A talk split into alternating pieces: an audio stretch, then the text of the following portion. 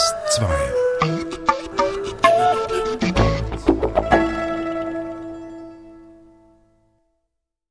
Schaubühne Berlin. Der lettische Starregisseur Alvis Hermanis inszeniert die Sommergäste von Maxim Gorki.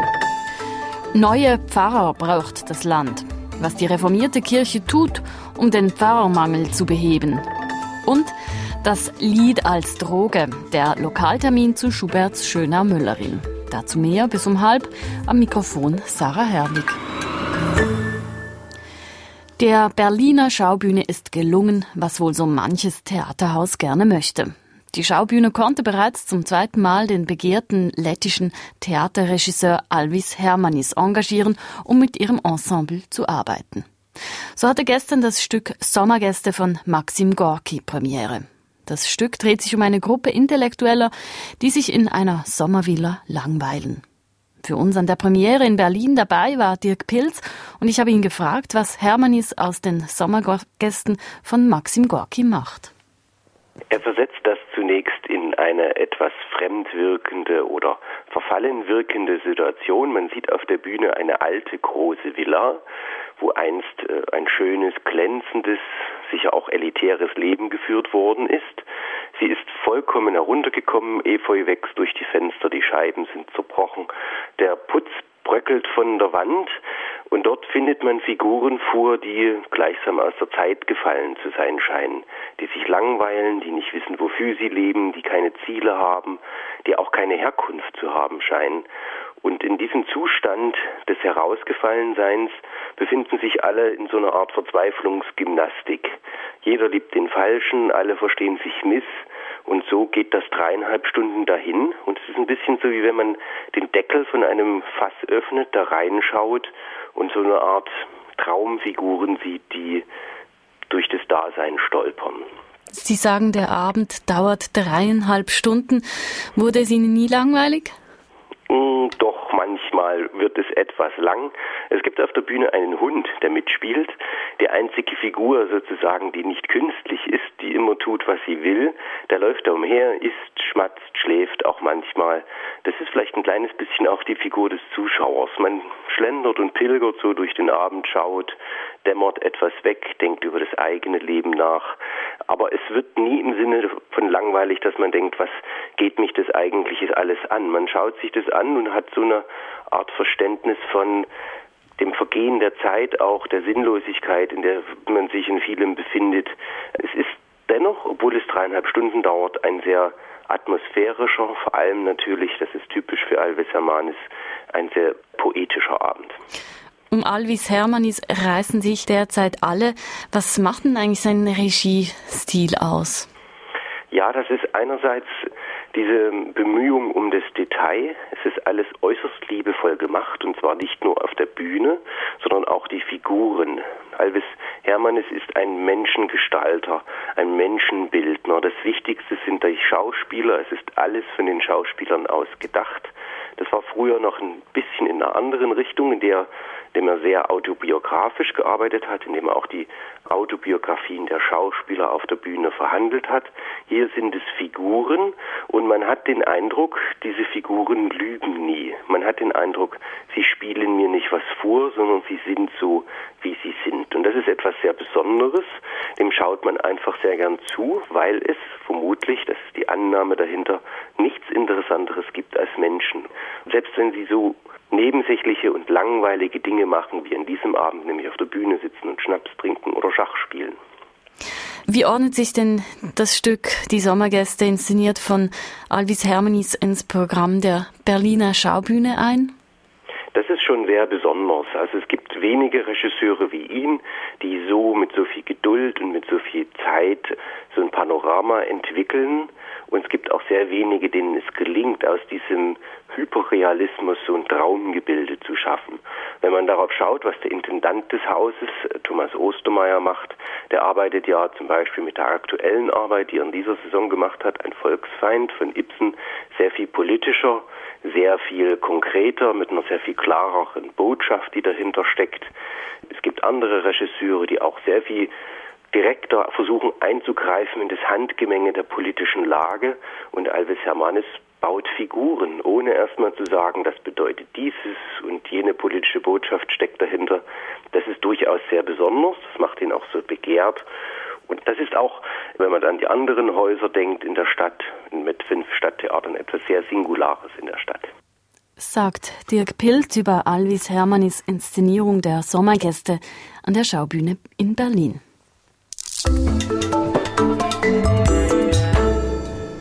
Die reformierten Kirchen steuern auf eine große Personallücke zu. Aufgrund von Pensionierungen werden in den nächsten Jahren bis zu 40 Pfarrstellen frei, für die kein Nachwuchs in den universitären Startlöchern steht. Denn die Zahl der Theologiestudierenden in der Schweiz ist schon lange rückläufig. Jetzt will die reformierte Kirche Bern-Jura-Solothurn Quereinsteiger ins Kirchenschiff holen. Der Pfarrermangel ist ja nicht erst seit gestern ein Problem in der Schweiz und ich habe deshalb SRF Religionsredaktorin Judith Wipfler gefragt, warum kommt die Idee, Quereinsteiger anzuwerben, eigentlich erst jetzt? Ja, früher oder ich muss fast sagen, jahrzehntelang hat man sich einfach aus dem Pfarrerüberschuss aus Deutschland bedienen können. Man konnte sich die Leute richtig aussuchen.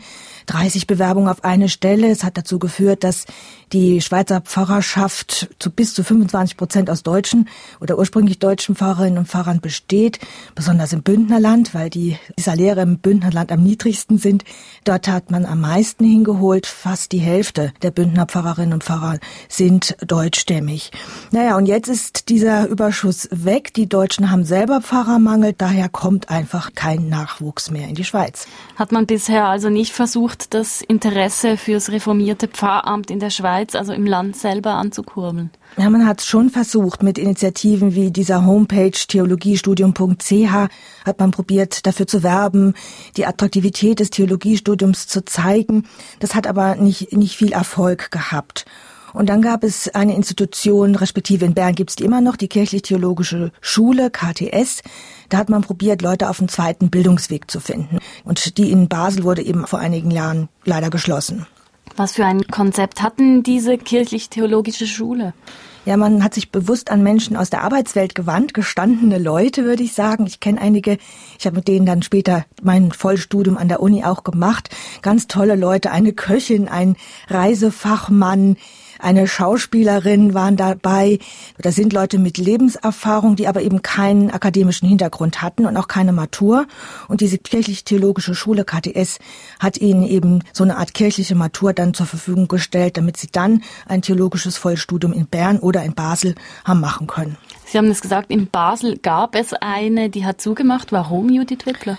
Die, die Nachfrage war auch hier zu gering. Es waren einfach zu wenig, die sich dafür interessiert haben und die Kosten waren halt schon enorm. Das musste sehr bezuschusst werden und drum ist das eingegangen. Also wie gesagt, in Bern gibt es das Konzept noch. Ich glaube, im Moment sind zwölf Leute in einer Klasse zwölf Studenten, aber offensichtlich reicht Bern Jura Solothurn das ja nicht, was dort an Nachwuchs produziert wird. Dieses neue Quereinsteigerkonzept, was die Berner jetzt erarbeiten, das will die Leute auch schneller als bisher ins Rennen, also auf die Kanzel bringen. Das scheint mir das erklärte Ziel oder die Idee dabei zu sein. Ähm, es wird ein abgekürztes Theologiestudium erwogen. Ich habe gelesen, es sollen dann eben nur noch drei Jahre Uni-Theologie sein. Ein Durchschnittsstudium dauert aber sechs Jahre mindestens. Es ist ein Angebot, was sich jetzt aber explizit an Akademikerinnen und Akademiker richtet. Also dieses KTS-Modell war ja für Leute auf dem zweiten Bildungsweg und jetzt eben speziell an Akademiker. Die sollen dann eben schnell einen Master in Theologie machen können. Das weckt natürlich gleich die Kritikerfront auf, zu sagen, ja, das ist, könnte einen Niveauverlust dann bedeuten. Aber bevor man diese Ängste wachruft, sollte man vielleicht erstmal abwarten, was das Konzept wirklich bringen wird, denn es ist ja noch gar nicht fertig. Das soll jetzt ein Jahr lang ausgearbeitet werden und dann vorgestellt. Und dann muss es ja auch noch demokratisch abgestimmt werden, wie das so ist bei den Reformierten. Und was halten Sie, Judith Döpfler, von der Idee, mit akademischen Quereinsteigern den Pfarrer- und Pfarrerinnenmangel zu beheben? Ja, erstmal finde ich es eine gute Idee, weil man muss was tun. Also dieses Problem ist jetzt schon virulent und Sie haben es vorhin gesagt, 40 Fahrstellen, das sind 40 mal 100 Prozent. Viele wollen ja Teilzeit arbeiten, gerade die mit Familien. Das heißt, es fehlen im Prinzip noch viel, viel mehr Personen. Und da muss irgendwas geschehen, weil sonst äh, hat man einfach kein Personal mehr.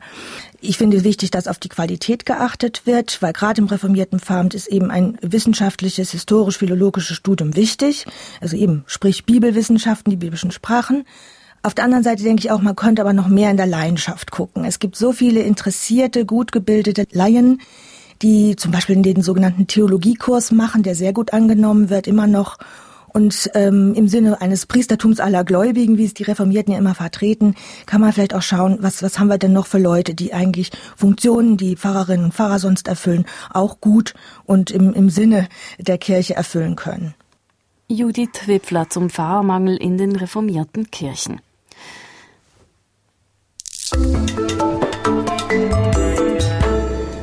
Hören DRS2 aktuell. Faszination Schubert. Gleich widmen wir uns ganz ausführlich dem Lied Die liebe Farbe aus dem Liederzyklus Die schöne Müllerin. Und jetzt die Kulturnotizen. 200 Millionen Euro mehr als geplant soll das neue Hamburger Konzerthaus, die Elbphilharmonie, kosten. Damit belaufen sich die Kosten für das Gebäude neu auf insgesamt 575 Millionen Euro. Ob das Konzerthaus mit dem Baukonzern Hochtief oder ohne Hochtief fertig gebaut werden soll, will die Hamburger Regierung heute entscheiden. Baut die Stadt Hamburg das Konzerthaus in Eigenregie weiter, würde es in etwa gleich teuer werden und die Fertigstellung würde sich vermutlich verzögern. Die Elbphilharmonie wird nach Plänen des Basler Architekturbüros Herzog und Dömeron gebaut. Seit Jahren streiten sich die Stadt Hamburg und der Baukonzern hochtief um das Jahrhundertbauwerk. Ursprünglich sollte die Elbphilharmonie 77 Millionen Euro kosten und 2010 fertig sein. Aktuell sind es 575 Millionen Euro. Geplante Fertigstellung ist 2016.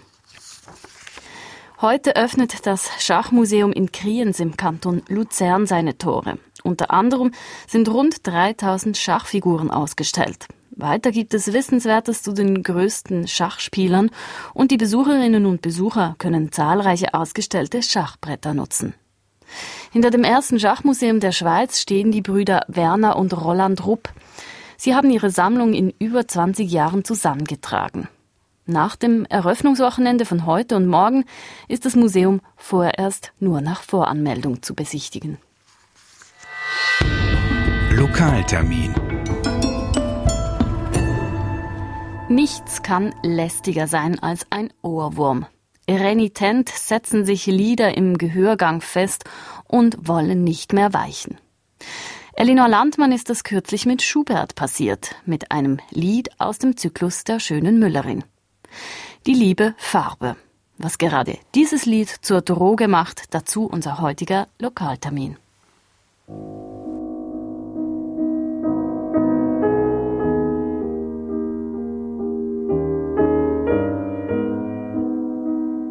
Ein Mann singt über seine Garderobe. Grün soll sie sein. Und er packt grüne Tränenweiden obendrauf, denn sein Schatz hat's grün so gern.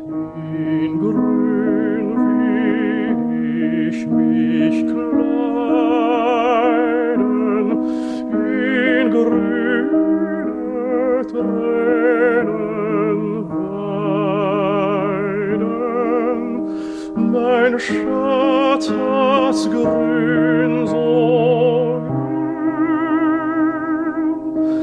Mein Schatz hat's grün Gérard Souzet singt Die liebe Farbe. Und auch Christoph Homberger singt Die liebe Farbe.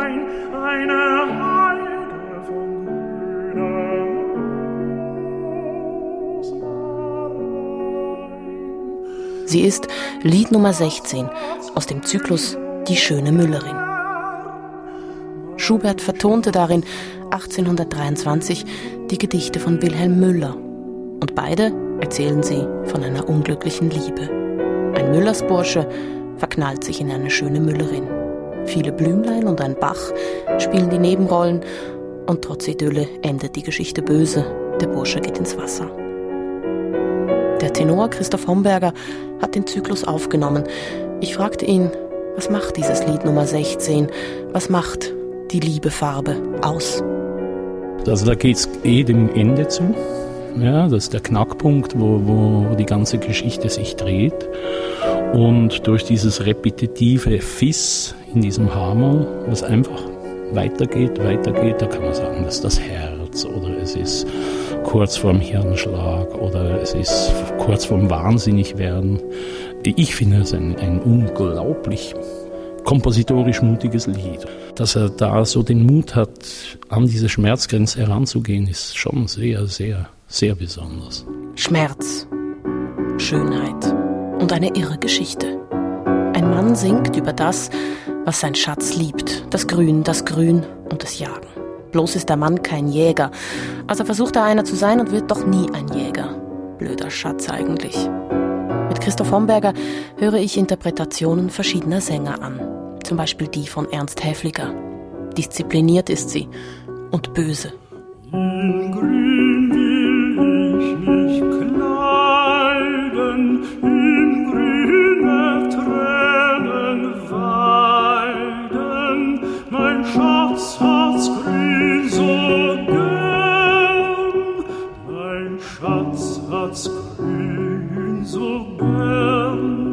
Bis hierhin? Ja, das ist schon sehr gut. He?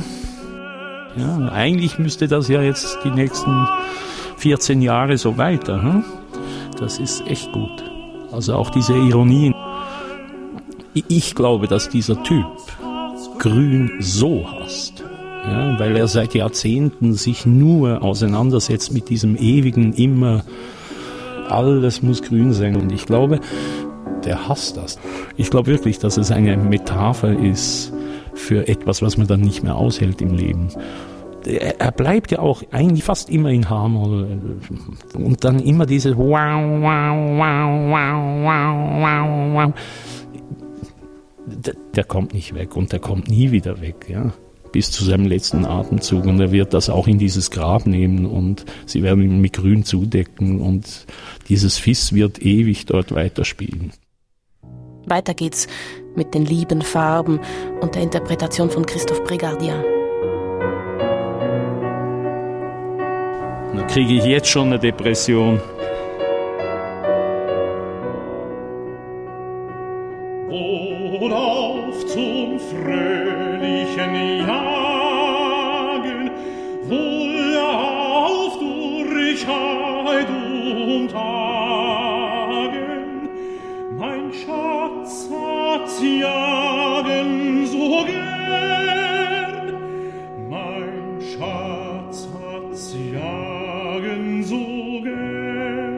Das ist unglaublich schön gesungen, hm, stimmlich wunderbar, perfekt.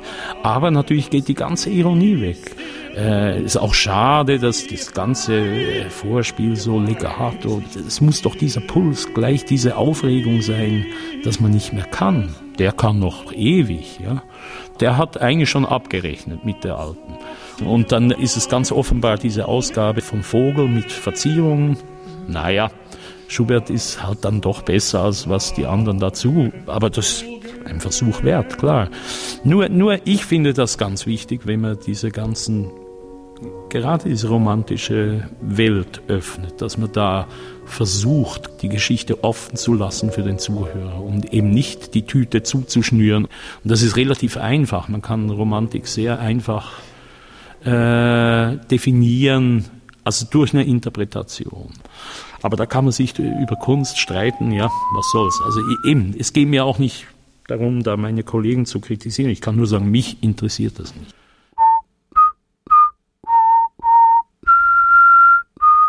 Also ich finde natürlich einfach, dass in der Kunst alles Material ist. Und ich bin voll der Überzeugung, dass Schubert eine große Freude hat, wenn man sein Material benutzt. Und so ein Lied, das wäre eigentlich für, für die Popmusik ziemlich spannend, daraus etwas zu bauen, glaube ich. Der Popmusiker Fai Baba hat für uns etwas gebaut.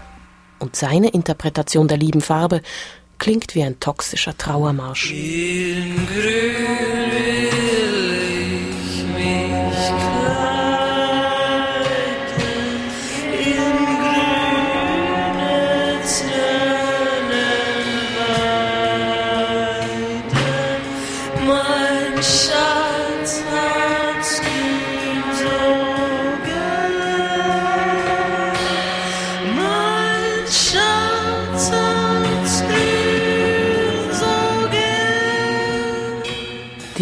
Farben von Fai Baba von Christoph Homberger, Ernst Häfliger, Christoph Prigardien und Gérard Souzet sind bei allen Unterschieden grün. Und alle verschiedenen Interpretationen des Liedes von Schubert und Müller sind mächtig stark als Bilderproduzenten. Noch einmal Christoph Homberger.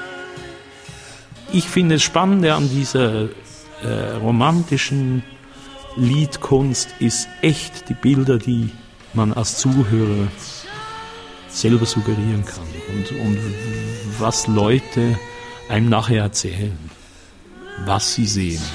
Ja, und ich, ich weiß, wenn ich Abende singe, da gehen mir Bilder durch den Kopf, die würde ich niemandem verraten. Die sind nicht zu veröffentlichen. In dem Sinn, Film ab. Die liebe Farbe von Schubert im Lokaltermin von Elinor Landmann. Den ganzen Song von Fai Baba können Sie übrigens online hören auf drs2.ch.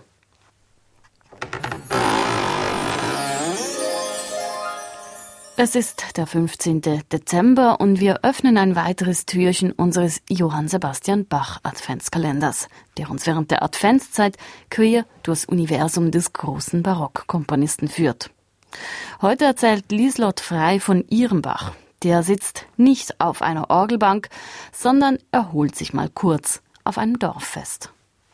Ich gestehe es, ich bin Bach-Puristin. Am liebsten höre ich ihn ganz einfach original. Seine tollen Klavierwerke etwa, an denen ich mir früher die Finger wund geübt habe. Oder seine Kantaten, die so hinreißende Musik bieten, dass ich großzügig hinwegsehe über die oft unmöglichen Texte. Es gibt aber eine Bearbeitung, die ist auch mein Bach. Und zwar, weil sie Bach vom Sockel herunterholt. Sie zieht ihm die Perücke vom Kopf und zeigt seine andere Seite, den Genießer, das Raubein, den körperlichen Bach mit feisten Backen und polterndem Vokabular. Dieser Bach gehört dem Volk. Und das ist genauso gemeint, denn die letzte seiner berühmten Goldberg-Variationen, die ist ein Quodlibet. Da laufen zwei Volkslieder über und untereinander her, und eines erzählt völlig banal von Kraut und Rüben, von Stachelschweinen und vom Hühnerschlachten. Wunderbar irdisch ist das. Nur hören wir es normalerweise schlecht auf Cembalo oder Klavier. Deshalb spielt jetzt das Ensemble Café Zimmermann seine Version davon, inklusive Drehleihe.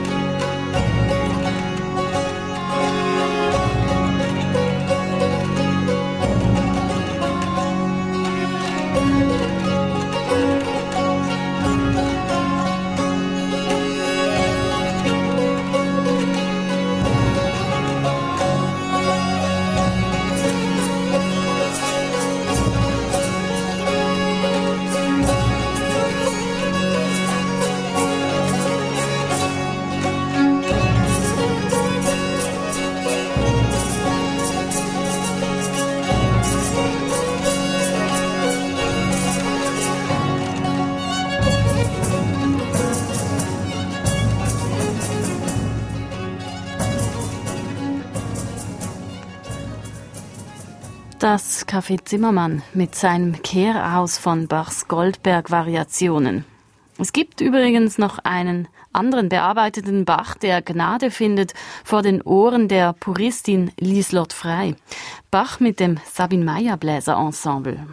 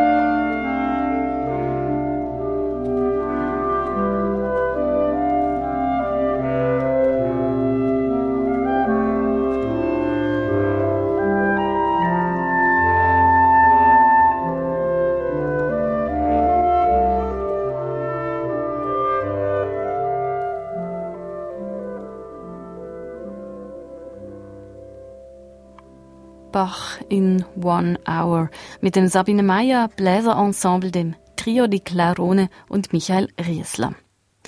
Soweit die RS2 aktuell. Redaktion heute Nadja Fischer, Moderation Sarah Herwig. Erfahren Sie mehr über unsere Sendungen unter drs2.ch.